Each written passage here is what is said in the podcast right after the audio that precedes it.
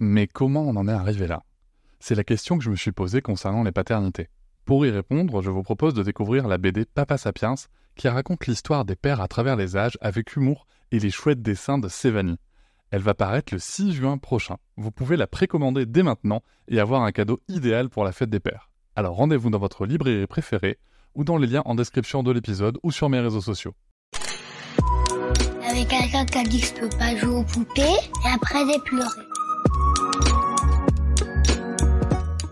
Bienvenue sur Papatriarcat, le podcast qui réfléchit la parentalité au XXIe siècle en essayant de l'affranchir du modèle patriarcal. Le 14 octobre 2023, j'ai eu le plaisir de participer à la fiesta organisée par le Wonder Family Gang.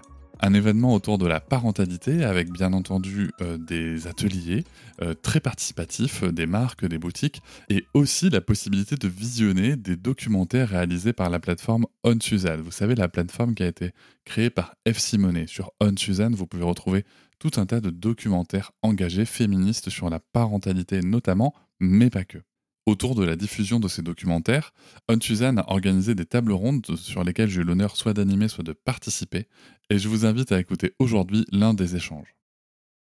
Dans cet épisode, ça va être la table ronde qui parle de postpartum, bien entendu. Postpartum, le documentaire, le premier documentaire réalisé par F. Simonet. Et nous avons pu échanger sur cette phase si délicate et si importante lorsqu'on devient parent. Je vous souhaite une très bonne écoute.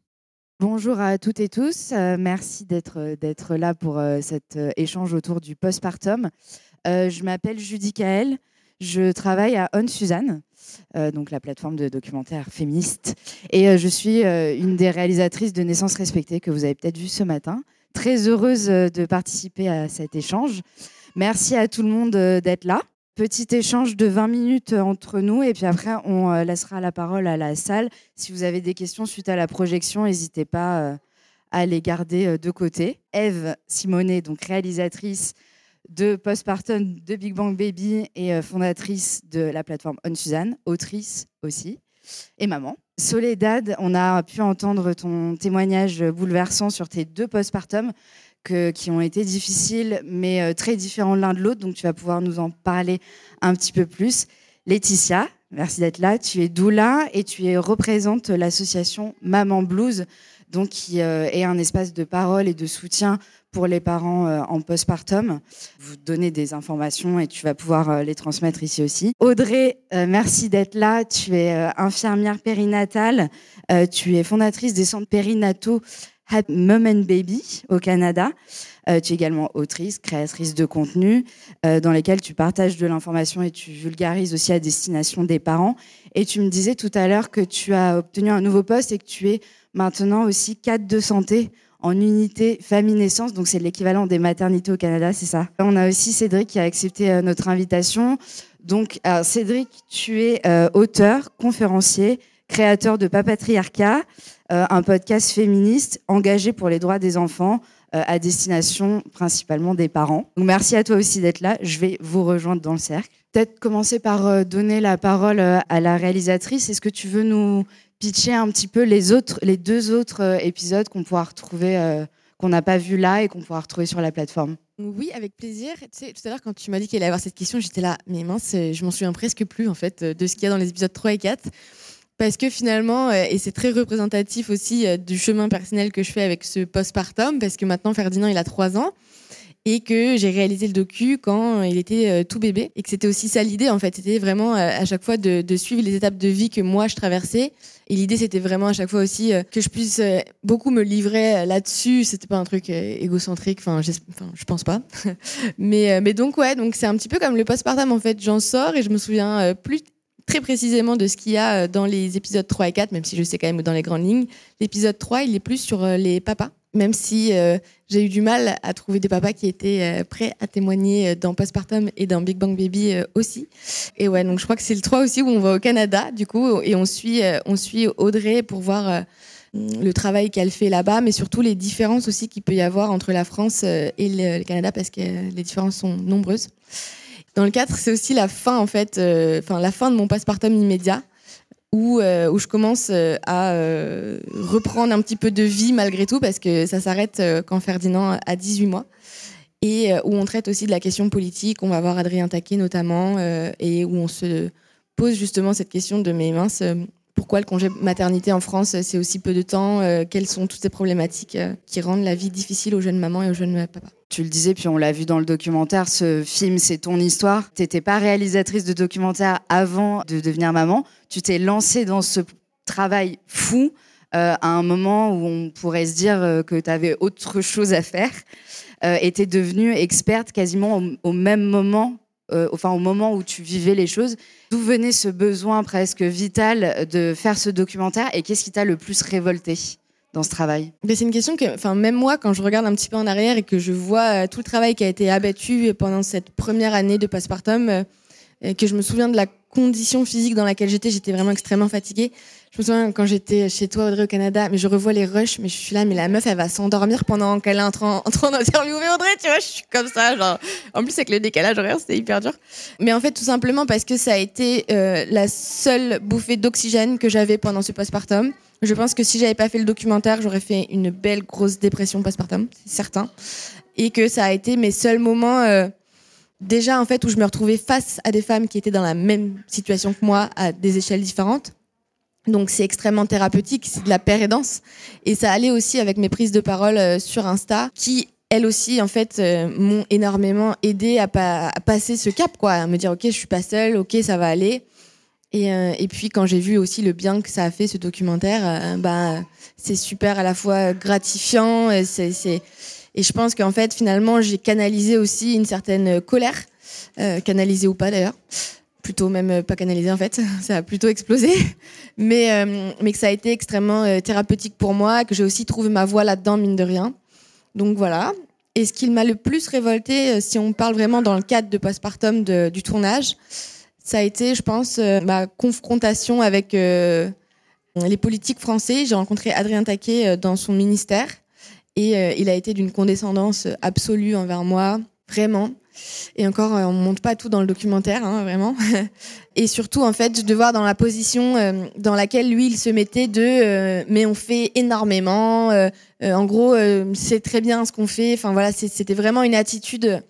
J'en garde un super mauvais souvenir là de le voir avec son costume, me parler comme ça. À un moment, il me dit quand même que je ne sais pas en gros de quoi je parle. donc, donc ouais, c'était assez violent. Et du coup, je pense que j'avais déjà pas beaucoup confiance dans les politiques publiques, mais alors là encore moins. Et puis, bah, en, ce moment, c'est encore pire. Hein. Limite, je regrette Adrien Taquet, donc c'est pour dire. Oui, la réponse n'est pas du tout adaptée. En plus d'être condescendante, euh, ça, n'aide pas. Concrètement, les choses ne sont pas faites pour aider les femmes. Soledad, on a entendu ton, ton témoignage. À chaque fois, c'est bouleversant vraiment. Ce qui est frappant quand on t'écoute, c'est euh, sur les deux postpartum, c'est vraiment le, vraiment l'aspect physique et l'aspect psychologique qui sont très très prégnants dans ton dans ton témoignage. Est-ce que tu veux bien nous en dire un petit peu plus peut-être? Du coup, oui, j'ai vécu deux postpartum différents.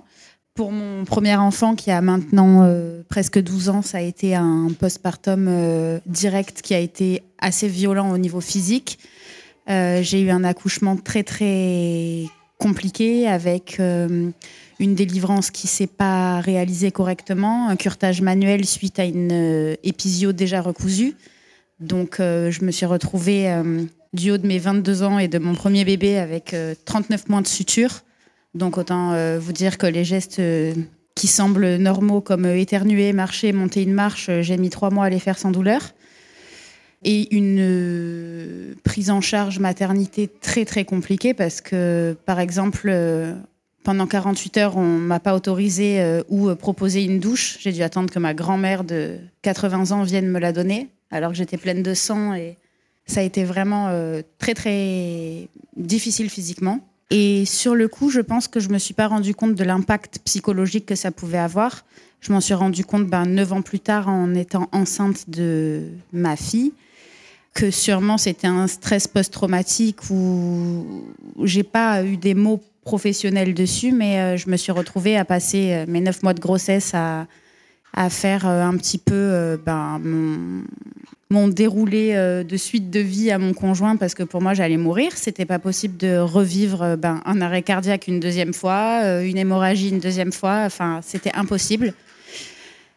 J'ai eu un accouchement, euh, un deuxième accouchement plutôt agréable. J'ai accompagné la sortie de ma fille que j'ai récupérée dans mes bras. Enfin, c'était très très doux et beau. Je me suis dit que c'était sûrement ça, du coup, euh, accoucher euh, dans le bonheur, la joie, la douceur. Et à la maternité, donc peut-être trois heures après, je me suis endormie, bah, ravie. Hein. et quand je me suis réveillée deux heures après, j'ai mis les pieds pour la première fois dans des troubles psychologiques euh, et mentaux, parce que enfin, je ne savais plus euh, ce que je faisais là et qui était le bébé à côté de moi. Ça a été hyper chaud. Je, euh, vraiment, quand je me souviens, parce que je me souviens très bien de ce moment-là où j'étais bah, dans cette chambre de maternité à regarder ce bébé, et en fait, je savais très bien qu'il était en train de se passer quelque chose de complètement anormal, mais je savais plus du tout ce qui se passait. Semble-t-il, euh, c'est un effet des hormones. Je pense que même si j'ai été accompagnée, c'est ce que je dis dans le documentaire sur le moment, en me disant c'est les hormones, etc., bah, personne n'a insisté ou n'a provoqué un suivi psychiatrique ou psychologique ou je ne sais pas ce qu'il aurait fallu tout de suite. On m'a laissé rentrer chez moi et hum, j'ai fait une jolie euh, chute euh, aux enfers. Hein. je suis passée de ne plus dormir à de l'hypervigilance à des cauchemars euh, plus ou moins euh, atroces.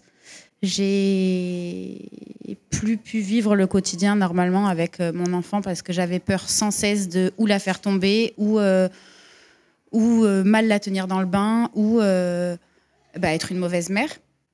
Et j'ai petit à petit fait des schémas de, de fuite ou de je sais pas comment euh, mettre les mots dessus, mais j'ai fini par euh, poser ma fille au sol sur une couverture et la traîner dans la maison tellement que j'avais peur que mon corps lâche et de, lui faire du mal. Jusqu'au moment où je me suis sentie euh, tellement vide, inutile et une mauvaise mère pour ben, mon grand qui était déjà là et puis cette petite fille qui méritait pas ça que ben, j'ai eu envie de sauter par la fenêtre. Et j'ai demandé à être suivie par une accompagnante en périnatalité qui m'a directement euh, envoyé euh, faire un suivi psy. J'ai été médicamentée et hum, ça va. non, mais vraiment, ça va beaucoup mieux. Hein. Ils sont grands, ils sont là, hein, ils sont très beaux. Euh. mais je sais que. Hum, enfin, encore maintenant, je, voilà, je suis toujours hyper émue et je sais que j'ai perdu un morceau de moi sur le chemin que je pense ne pas retrouver. Merci de partager ça avec nous et de, ta générosité. Audrey, toi, en tant que, en professionnelle de santé, quand tu entends ce témoignage-là, est-ce que tu aimerais réagir? Est-ce qu'il y a des choses qu'on pourrait envisager, qu'on pourrait mettre en place? Euh, alors déjà, ça porte un nom, euh, ça porte un nom médical. Euh, ce qui s'est passé, ça s'appelle une psychose puerpérale. On en entend peu parler, mais c'est une dépression, c'est une décompensation psychique qui survient en postpartum. Donc on voit des mamans qui décompensent avec un terrain psychologique qui est déjà fragile en fait. et la maternité est juste venue en fait. accentuer un petit peu cette fragilité, cette vulnérabilité, puis on appelle ça une décompensation vraiment psychiatrique. Moi, la colère que je peux avoir, c'est que bah, tout le monde devrait le savoir. on devrait pouvoir euh, informer les familles à défaut de leur, apprendre euh, les. Dans les cours prénataux, on parle beaucoup euh, des, de comment, des positions pour accoucher, la douleur, l'accouchement. Enfin, on parle vraiment des choses factuelles et basiques, mais on ne parle pas en fait du remaniement psychique qui est en train de se dérouler quand on devient mère. Et ça, je le regrette vraiment beaucoup parce que nos, nos cours prénataux français sont très bridés, très bordés. On a peu de marge de manœuvre. Ils sont délégués et ils sont quasiment uniquement faits par un corps de métier, les sages-femmes en France. Euh, et comme on l'a vu dans ton documentaire, les sages-femmes ne peuvent pas porter tout toutes seules. Et euh, notre culture de soins n'est pas du tout inclusive. Il y a un clivage qui fait qu'on n'est pas du tout coopérant et collaborant dans les soins. Euh, moi, c'est ce que je regrette en tant que professionnelle française et c'est ce que je suis allée chercher au Canada. Donc, en fait, quand, quand tu dis, enfin, quand on dit qu'on a perdu une partie de soi, finalement, tu as gagné une partie, tu as gagné une nouvelle partie de toi parce que euh, devenir mère, c'est une nouvelle identité. Donc, en fait, tu as laissé quelque chose derrière, puis tu as adopté quelque chose de nouveau, ce nouveau rôle. Et en fait, cet accompagnement psychologique et psychique, il est complètement négligé en France notamment, et je te dirais de manière quand même internationale, parce que même si on a l'impression que c'est l'Eldorado euh, de partout dans le monde, et notamment au Canada, où on, est, il y a des choses qu'on aborde qu'on va pas aborder en France parce que c'est qu'une question de moyens financiers. Je vous rassure, c'est pas une question de politique générale, c'est juste qu'on a plus d'argent. Euh, c'est tout, du coup, que l'accent est mis. En tout cas, les budgets de la santé sont énormes. Euh, la valorisation aussi des métiers de la santé sont beaucoup plus, euh, bah, sont beaucoup plus valorisés. Donc, je fais le même travail au Canada et en France, mais pas pour le même salaire. Donc, bien sûr que j'ai pas le même, j'y vais pas avec les mêmes entrains. Enfin, je veux dire, on, supporte moins de charges euh, professionnelles. Donc, euh, oui, je peux passer du temps avec mes familles. Euh, quand je suis, alors, j'ai monté une clinique privée, mais je suis aussi en structure. En structure, quand je suis arrivée la première année, donc on fait de l'obstétrique parce qu'il n'y a pas de sage-femme en hôpital. on m'a dit bon, bah, t'as quatre familles pour ce soir. J'ai quatre familles, mais c'est tout quatre familles, c'est-à-dire ça, ça ne représente rien. J'ai quatre familles sur huit heures de travail à m'occuper. Euh, donc je peux m'asseoir dans la chambre avec elles, je peux accompagner leur allaitement, je peux prendre en charge leur euh, côté psychologique, je peux m'asseoir avec elles, ce que je ne peux pas faire dans le service hospitalier français. Et ça, comme tu dis, c'est en lien avec nos politiques, donc on ne pourra pas les changer. Et, euh, et, je pense que la question me, sera posée tout à l'heure, le pourquoi du comment, parce que j'ai aussi une petite idée, je vous le dirai tout à l'heure, mais la, réaction que j'ai, c'est qu'en fait, bah, ce qu'a vécu Soledad, en fait, elle n'aurait juste on n'aurait pas pu le changer. D'accord? On n'aurait pas pu le changer. Par contre, on aurait pu l'accompagner. On aurait pu te, prendre par la main, t'accompagner, faire un débriefing aussi sur ce que tu as vécu sur ton. Enfin, 39 points de suture, 30, 39, c'est pas anodin, c'est une épisotomie euh, qui, qui, va y avoir effectivement des séquelles derrière. Puis je suis pas sûre qu'on se soit assise avec toi et qu'on t'a expliqué tout ce qu'il allait avoir derrière, euh, dans la connexion aussi, dans le lien avec son enfant, dans tout ce que tu vas emmagasiner et qui vont ça va sauter à un moment donné en fait. Et on t'a pas expliqué non plus que ta base, tes fondations aussi ont un impact sur ce que tu es en train de vivre. On en a parlé avec Eve dans le documentaire ensemble. Euh, d'où tu viens en fait va aussi influencer beaucoup ton vécu euh, maternel. Donc ce que j'ai envie de lui dire, c'est je m'excuse au nom de notre société euh, de soins en fait de ne pas avoir réussi à accompagner sereinement maman et à prévenir surtout ce qu'il aurait pu se passer. Mais malheureusement, je pense que les problèmes sont bien plus profonds. Donc on va chercher effectivement le, les travails comme Eve et comme plein de monde, comme, Cédric aussi le fait, euh, on a cette chance d'avoir les réseaux aujourd'hui et, euh, de saisir en fait euh, c'est ce moyen de communication pour informer. Et moi, je trouve ça fabuleux. On sent dans ta réponse et aussi dans le documentaire que ça vient de la culture, que c'est vraiment profondément ancré. Et or, on sait que la culture crée des tabous. Et ça m'amène à, toi, Laetitia. Euh, on, sait qu'il y a énormément de confusion autour euh, de l'aspect psychique en postpartum. Euh, tout de suite, on pense, ça c'est dit dès le début du documentaire aussi, tout de suite, on pense dépression.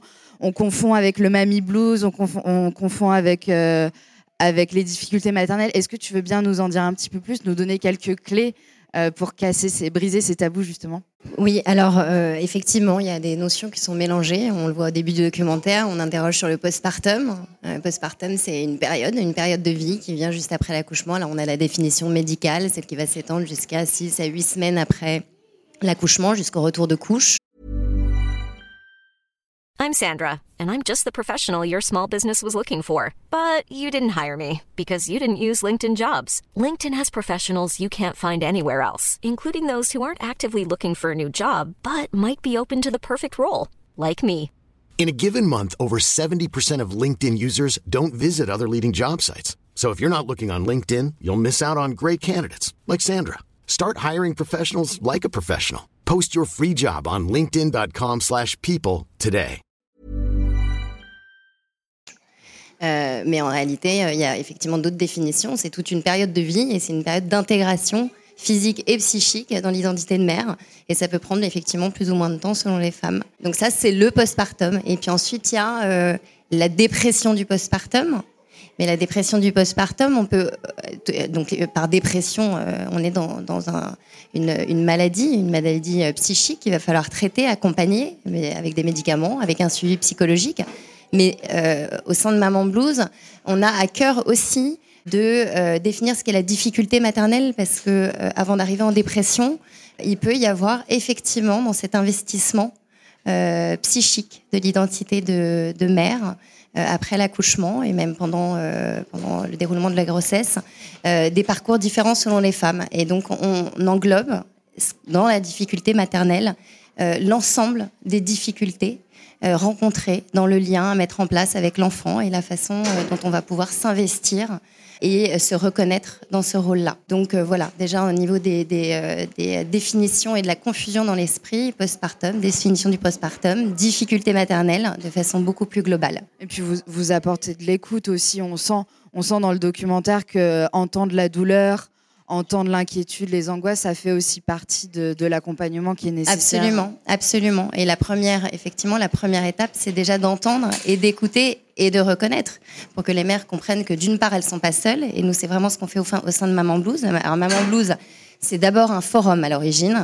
Et c'est un forum de femmes qui venaient s'inscrire pour partager et pour pouvoir euh, rompre euh, l'isolement, le silence, la culpabilité, la honte, la solitude et juste découvrir qu'elles sont loin d'être seules, très loin d'être seules. Donc ça, c'est une première chose. Et puis, euh, au-delà de ce forum, parce qu'à l'origine, c'était un forum, Maman Blues, on est là pour effectivement réorienter les femmes, d'abord les écouter, les entendre, leur proposer ce forum, et puis les réorienter vers des professionnels qui sont sensibilisés à ces questions, parce que tout le monde n'est pas sensibilisé à ces questions, et que quand on se retrouve face à un professionnel de santé qui ne connaît pas la question, euh, on peut euh, continuer d'enfoncer le clou et de se retrouver dans une situation euh, encore plus assombrissante parce qu'on n'est pas entendu et qu'on a le sentiment que finalement le seul problème c'est nous et que ça n'existe pas ailleurs. Et il y a un tabou, hein, on parlait de l'instinct maternel. Alors l'instinct maternel, effectivement, à partir du moment où on part du principe que tout le monde a l'instinct maternel, il s'agit plus d'une construction dans l'identité de mère, mais d'une chose qui arrive à un moment donné de façon très identifié juste après l'accouchement. Euh, et donc, comment creuser et comment euh, amplifier encore la culpabilité des mamans qui vont s'enfermer dans le silence et ne pas partager.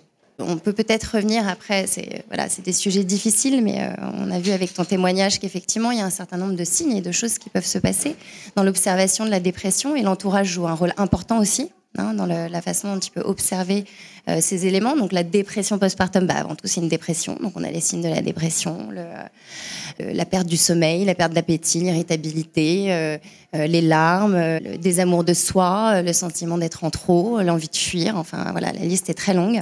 Et puis après, il y a des signes particuliers, des dépressions postpartum aussi dans le lien avec le bébé, la façon dont on va s'en occuper, le surinvestir, avec de l'hypervigilance ou au contraire euh, passer en mode euh, effectivement automatique où on n'est plus qu'un robot et on accomplit euh, les, les, euh, les, gestes indispensables aux soins du bébé.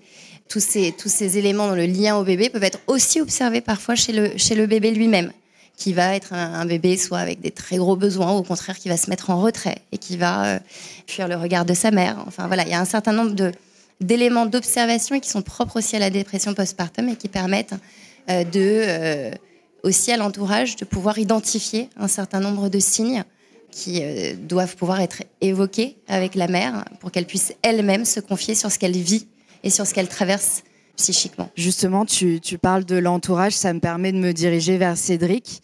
Toi, tu, on imagine que ça peut être aussi très déstabilisant pour le coparent d'être témoin de ça. On, a bien vu aussi les douleurs physiques, les complications avec l'allaitement, qui viennent rajouter aussi de, l'angoisse et de la souffrance. Comment toi tu l'as vécu euh, le, le postpartum? Qu'est-ce que tu donnerais comme conseil aux, aux, jeunes, aux jeunes papas, aux jeunes coparents, comme soutien à la fois émotionnel et matériel aussi peut-être? Alors, il y a plusieurs choses là-dedans. Avant de parler de mon expérience, je voudrais juste, euh, puisqu'on a parlé un petit peu de la dépression du postpartum, déjà dire que les pères aussi peuvent faire une dépression du postpartum, c'est important de le savoir qu'il n'y a pas beaucoup d'études sur le sujet. Euh, une des études les plus probantes aujourd'hui, c'est celle de l'Université de Sydney, qui donne un chiffre de 13%. Il y a une estimation entre 13 et 20% euh, des pères qui le font. Par contre, l'étude de Sydney, elle dit quelque chose que je veux vraiment souligner, qui est important, c'est que lorsqu'il y a une dépression du postpartum de la mère, il y a 50% de chances en plus que le père fasse une dépression du postpartum. Ce que je résume par cette phrase, occupons-nous des mères. Occupons-nous des mères, ça va aussi faire du bien au père. La société doit d'abord s'occuper des mères. Euh, ça, c'est vraiment un point que je, voulais, que je voulais donner. Alors après, moi, le postpartum, je fais partie de ce 1 à 4% de pères qui ont pris un congé parental. Très clairement, ça, c'est une des plus belles décisions de ma vie. Euh, ça change tout. Ça change tout. Ça a changé tout pour moi. Ça a changé tout pour ma compagne. Parce que moi, j'étais présent, pour te refaire la chronologie, j'étais présent le premier mois, non-stop. Et même un peu avant la naissance, puisque j'étais là. Ma fille est née le 7 juillet. J'étais là le 28 juin. Donc tu vois, ça a permis de vraiment accompagner, surtout à cause du personnel médical, encore une fois, qui était un peu, un peu dur, euh, même très dur. Et, et, je suis retourné travailler deux semaines pour différentes raisons. Ça a été un déchirement, mais ensuite je suis revenu deux mois. Et j'étais d'ailleurs tout seul pendant les deux dernières semaines. Et ça, en fait, mais ça a tout changé. Ça a tout changé pour ma compagne, tu vois. Elle était, elle pouvait toujours s'appuyer sur quelqu'un. Elle pouvait toujours s'appuyer sur quelqu'un. Pendant les deux semaines où j'étais pas là, on avait tout verrouillé, tu vois, avec euh, la famille. Mais elle était, elle pouvait toujours s'appuyer sur, sur quelqu'un. Euh, le fait que j'ai ce congé parental, tu vois, où, où vraiment tu restes sur la durée et ensuite tu es en autonomie pendant deux semaines, juste deux semaines. hein. Du coup, elle avait vraiment confiance en moi, tu vois. Comment elle s'appuyer sur toi? Est-ce que tu peux nous donner des exemples, des clés aussi pour les, pour les papas? Alors ça, ça va, ça va, ça va dépendre de, des différents sujets. Mais déjà, en fait, il y a le fait de simplement être compétent. Alors en plus, elle n'a pas trop le choix de s'appuyer sur moi parce qu'elle a une césarienne. Moi, si tu veux, les premières nuits à la maternité, ben, elle pouvait pas se lever. Donc euh, c'est moi qui faisais les promenades avec bébé. D'ailleurs, c'était marrant, on était tous là, les papas. J'étais content parce que je faisais des papas la nuit. Et tous là avec le petit doigt dans la bouche, tu sais, en mode, ah, putain, Walking Dad, tu vois, était là, putain, c'est pas possible. Euh, c'est dur quand même, dès la première nuit, là. Donc voilà, donc déjà, ça appuie sur moi là-dessus. Et en fait, j'ai pas, moi, je veux dire en toute transparence, hein, je l'ai dit tout à l'heure dans la table ronde euh, sur les papas, c'est que il y a un truc qu'on doit comprendre, c'est qu'il y a une nouvelle histoire qui se crée. On fait partie de l'histoire, mais on n'a pas à être le héros de l'histoire. Et ça, pour les pères, je pense qu'il y a un vrai sujet en lien avec la masculinité et la construction, si tu veux. Et en fait, le truc, c'est que moi, j'avais envie, tu vois, des fois d'être le héros, c'est-à-dire c'est moi qui donne le bain, c'est moi qui fais du pot à pot, c'est moi qui fais plein de trucs. Il y a des choses où je pouvais rien faire. Bah, elle allait, elle allait, tu vois, enfin, voilà. Euh, mais en fait, j'ai compris surtout une chose, c'est que il n'y a pas besoin d'être dans l'action forcément. Tu vois ce que je veux dire? C'est qu'on n'est pas là pour donner des solutions, pour être dans l'action. Bien entendu qu'on va, on va, on va, on va s'occuper de la maison, on va s'occuper de, de la nourriture, on va s'occuper de donner de l'eau, de donner à manger à la maman. Mais en fait, en toute transparence, je m'aperçois que la plupart du temps, c'était juste on était là, ensemble, et ça faisait la plupart du, enfin, ça a fait la plupart du taf, quoi. Parce qu'après, le reste, bien sûr qu'on a mis en place des choses par rapport à la charge mentale et tout, mais le simple fait d'être ensemble, de ne pas se savoir seul, ça a tout changé, j'ai l'impression. Je sais pas, enfin, c'est vous les mamans, mais tu vois, j'ai vraiment l'impression que pour ma compagne, ça a tout changé. Et euh, ça n'a pas empêché que la séparation avec sa fille a été dure quand elle a repris le travail. Par contre, ça a empêché que pendant deux semaines, elle ne le confiait pas à une personne qu'elle ne connaissait pas. C'est con, hein, mais euh, ça change tout. Oui, c'est un soutien, c'est un pilier Exactement. sur lequel s'appuyer. ouais. Et en fait, si tu veux, il n'y a pas de. Il y a, il y a une, bien sûr une prise de conscience des actes qu'on doit faire. Donc, je parlais du soutien à l'allaitement, de la répartition de la charge mentale, etc. Il y a comprendre le fait que on n'est pas, on est acteur du sujet, mais on n'est pas le sujet. Ça, c'est vraiment important, je pense. C'est une posture à adopter Ah ouais, aussi. euh. ouais, mais- et- et en Comment fait- on y arrive à cette posture-là alors bah, Franchement, je veux te dire un truc. Je, je sais que c'est con parce que je dis à chaque fois, mais moi j'ai fait une thérapie 10 ans, enfin 5 ans avant d'être papa, mais ça a tout changé. Enfin, ça a tout changé. Et surtout parce que tu te, tu te regardes, déjà, un, tu sais quoi faire avec tes émotions. Alors que la plupart des mecs, faut pas se mentir, euh, on peut citer Hermione Granger, on a la capacité émotionnelle d'une petite cuillère. Euh, voilà. Et, surtout, en plus, tu regardes les choses avec sincérité, quoi. C'est-à-dire, euh, qu'est-ce qui se passe vraiment, de quoi tu as besoin, et surtout, surtout, en fait, t'es pas pressé par le temps. Et ça, tu vois, vraiment, c'est pour ça que même le congé paternité d'un mois, c'est pas assez. Si j'avais eu qu'un mois, si tu veux, j'aurais eu trop peur de pas tout vivre avec bébé. Tu vois, et je pense que des fois, j'aurais été vraiment relou. Alors que là, en trois mois, tu vois, je me suis dit, bah, j'ai le temps, tu vois, de voir des trucs, de, de faire évoluer. En plus, on va pas se mentir, et ça, je pense qu'il faut être très clair avec les papas. Tu vois, dans cette histoire, on est acteur, mais on n'est pas le sujet. Les premières semaines, bébé, il est collé à maman, tu vois, enfin, surtout avec l'allaitement. Enfin, tu vois, je veux dire, faut pas mentir au père là-dessus. Euh, les toutes premières semaines, on fait pas grand-chose. On est vraiment l'intendant de la maison, tu vois. Je dis pas qu'on n'est pas un parent important. C'est juste que notre rôle, c'est plutôt de l'intendance, quoi. On est là pour soutenir. Et après, on va prendre un peu plus de place. Je voulais juste réagir justement sur ce que tu dis parce que je trouve ça évidemment très juste et pertinent. Mais c'est que aussi, je pense qu'en fait, c'est que le père se retrouve dans la position où c'est lui qui doit donner du soin à ce moment-là.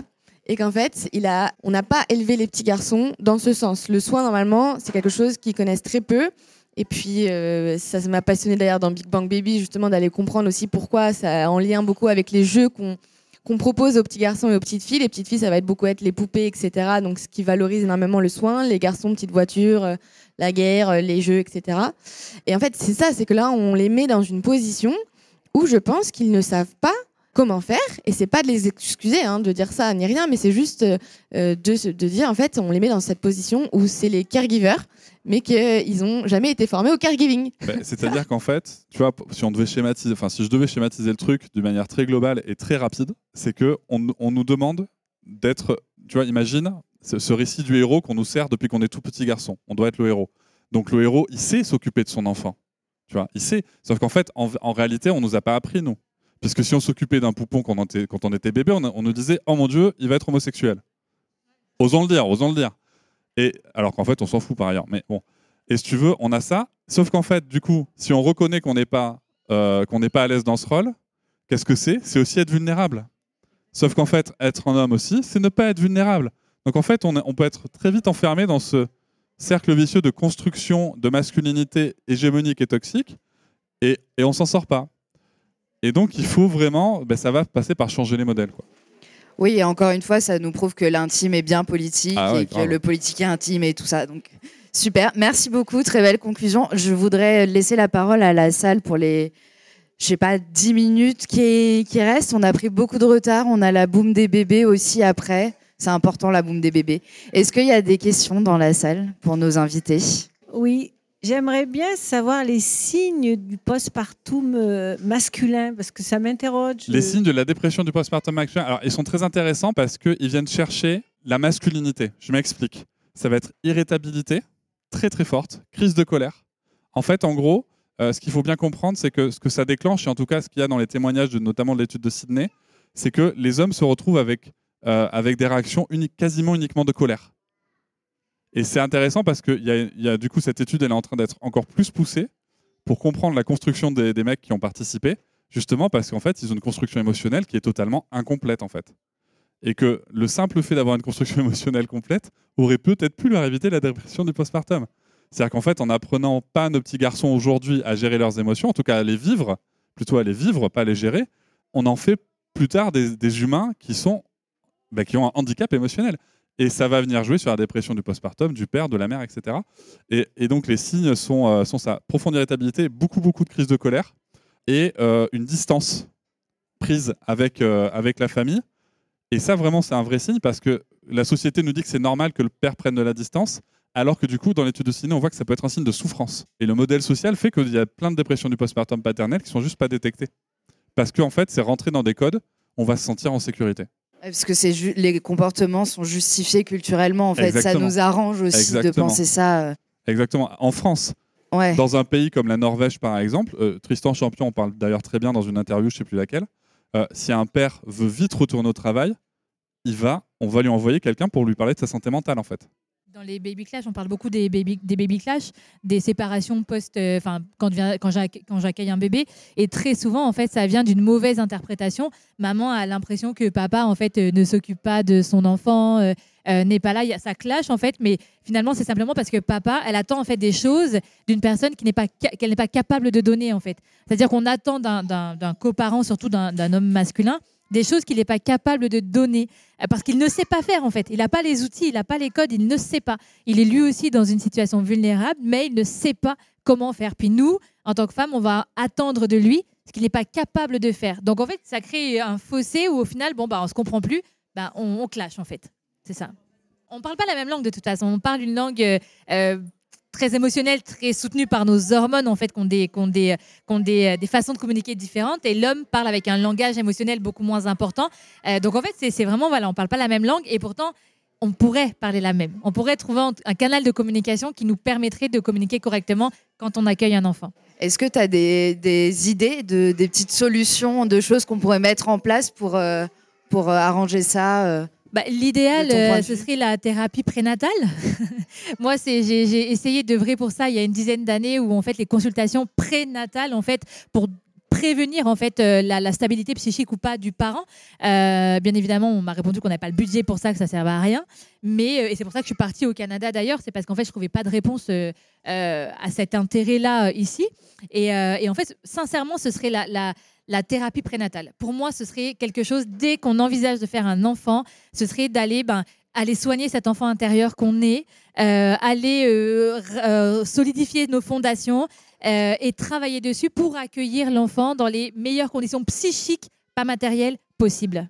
Justement, pour rebondir à ce qui est, évoqué, comment on fait pour sensibiliser un parent, une maman, mais aussi un coparent pendant la grossesse sur ce sujet qu'est le postpartum? C'est une vraie question. Il y a deux livres. Il y a Tu vas être papa de moi Et, et tu deviendras mère de Audrey Njafé. Non, non, et la naissance d'une mère, mais que j'ai coécrit avec euh, Julie Maurice. Mais euh, on parle pas beaucoup euh, des coparents parce que moi j'ai du mal en fait à voir comment est-ce que euh, on peut. Enfin, je pense qu'on peut pas forcer les gens à s'intéresser et à s'ouvrir quand ils sont pas prêts. Là-dessus, euh, je suis totalement en phase avec la réponse de Eve. Et de toute façon, euh, toute personne qui connaît un peu l'accompagnement de l'humain vous dira qu'on ne peut pas forcer une personne à changer. Cela dit, cela dit, aujourd'hui, ce qu'on a en droit de se poser comme question dans la société, sur le sujet social et politique, c'est où sont les séances de préparation à la paternité? C'est tout, tu vois. À partir de ce moment-là, on dit aux pères que leur place n'est pas de s'occuper de l'enfant. Et c'est pour ça que j'entends bien qu'il y a des pères qui font pas le job pour X ou Y raison, mais socialement, le message qu'on leur passe, c'est que c'est pas leur place. Merci beaucoup à toutes et tous. Merci. Je vous remercie de m'avoir écouté. Je vous invite à vous abonner au podcast sur votre plateforme préférée et à me retrouver sur Instagram, TikTok, Facebook et sur le blog papatriarca.fr. À bientôt.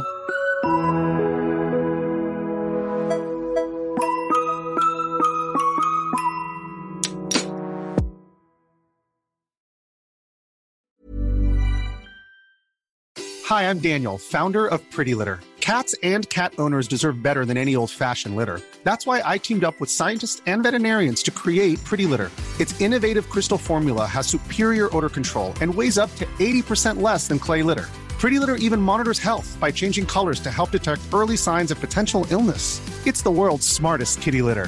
Go to prettylitter.com and use code ACAST for 20% off your first order and a free cat toy. Terms and conditions apply. See site for details. Hop, c'est encore moins. Si tu veux soutenir le podcast, tu peux aussi t'abonner à Papatriarca Plus et découvrir chaque semaine un épisode bonus en plus des 60 déjà disponibles. À découvrir sur tes applis de podcast comme Pocketcast, Castbox ou encore Apple Podcast. À très vite.